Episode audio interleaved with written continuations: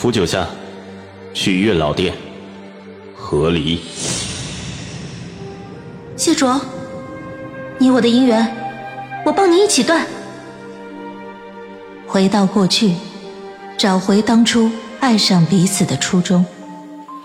欢迎您收听精品仙侠剧《和离》，演播：一颗小青藤，司徒小魏，后期制作：咕咚。第三十九集。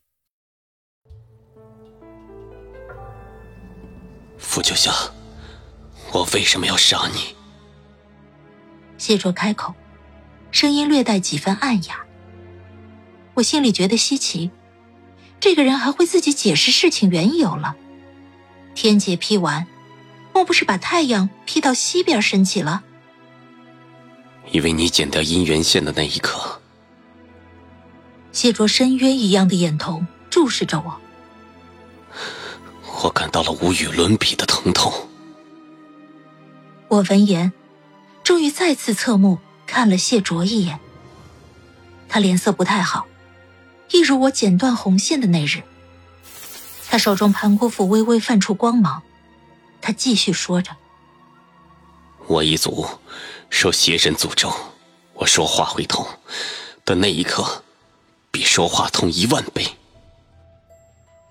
谢卓说话很慢，我很难得的，真的从他的言语中听到了他诉说的情绪，仿佛他真的在痛。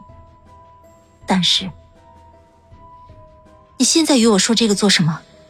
我现在不仅不想你族人的事，我也不想知道你的事。你痛不痛与我无关，你的感受我也不再好奇缘由。我冷笑。哼你莫不是，在对我下了杀手之后，还要跟我表个白？不了，别整这不值钱的一出。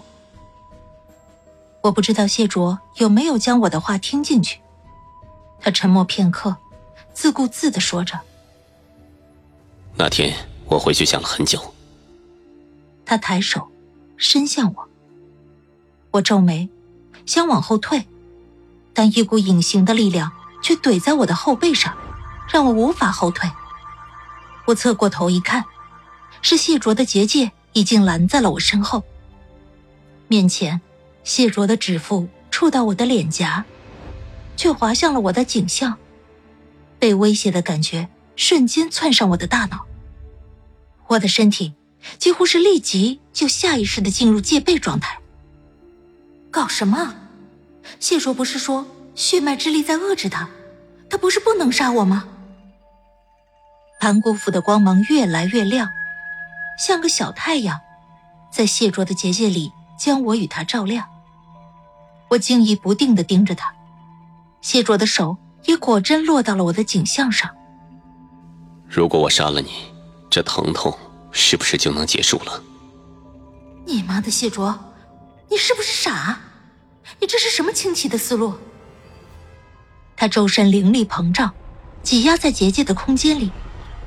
我满肚子的牢骚挤在喉咙里，最后只拼命挤了两个字来。当然，我不能两个字，实在是说不出来了。灵力挤压我的胸腔与喉咙，说完两个字，就几乎令我气绝。我感受到了，原来真的有说话会痛的时候。窒息感让我干呕一样咳了一声，我心里痛骂谢卓不是东西。忽然，谢卓也咳嗽了一声，然后一口血就直接喷到了我的胸口上。我惊愕，周遭凌厉的压力瞬时变少。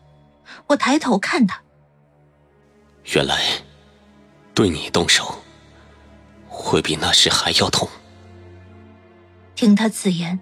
我心口一悸，我很难言明，此时听到谢卓的这句话，到底是什么感觉？我告诉自己，要清晰的认识谢卓，他现在说的痛，并不是我想的那种痛。他现在是单纯的，因为身体里面的血脉之力的限制，让他感受到了真实身体的疼痛。果不其然，谢卓下一句就说：“解除血誓就不会痛了。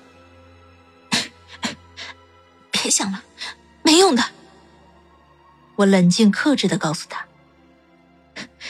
你的计划已经失败了，都是成仙成妖、活了大几百年的家伙了，合个离而已，不过是桥归桥，路归路，何必喊打喊杀，闹成如此？”谢卓盯着我，像没有铠甲的军士，眼睁睁看着箭射向自己。我继续说。你这根本就不是杀我能解决的问题，这是你的情绪，你要自己去处理。谢卓嘴角挂着血，他黑瞳寒光射人，像一匹被逼到绝境的狼，像根本看不到退路一样。他凉凉的指腹在我脖子上轻轻划过。傅九夏，我如果没有遇见过你，就好了。他说着。盘古斧在他手中光芒大作，他轻轻一挥，时空再次被他劈开，时空的光芒从我身后射来，照在他的脸颊上。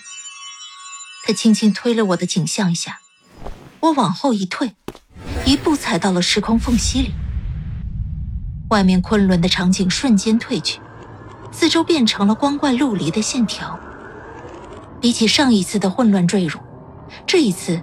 我清晰的看到了被劈开时空的模样，我的身影仿佛被无限叠加拉长，纵身向我根本看不见的深渊。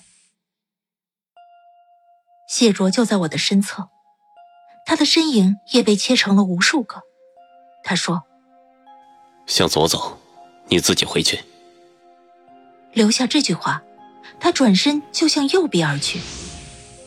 向左失去五百年后。向右，他没有放弃，他还要再来一次，他还想再去阻止夏夏和谢玄清。我看他一步迈出，抬手就想抓住他的衣袖，但谢卓显然不想让我得逞，他一把拍开我的手，他身影一晃，消失在劈开的时空中。我虽然没拉到他，但我哪能真的就这么放任他跑了？我紧随他的身影。也从时空之中踏了出去，一前一后，相差不过须臾。但当我出去的时候，四周已经不见了谢卓的身影。我踩在地上，出于对昆仑的熟悉，我知道这个地方就是我刚才与谢卓所立足之地。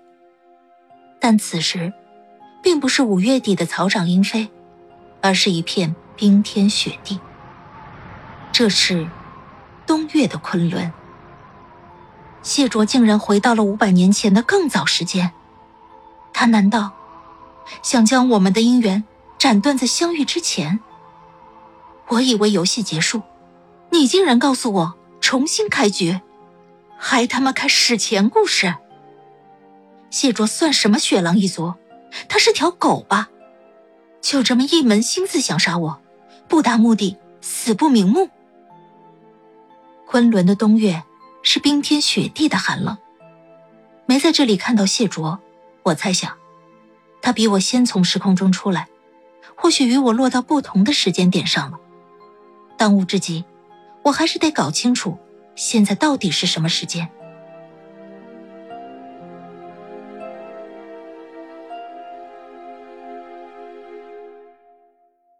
亲爱的听众朋友，本集已播讲完毕。感谢您的收听，欢迎订阅，我们精彩继续。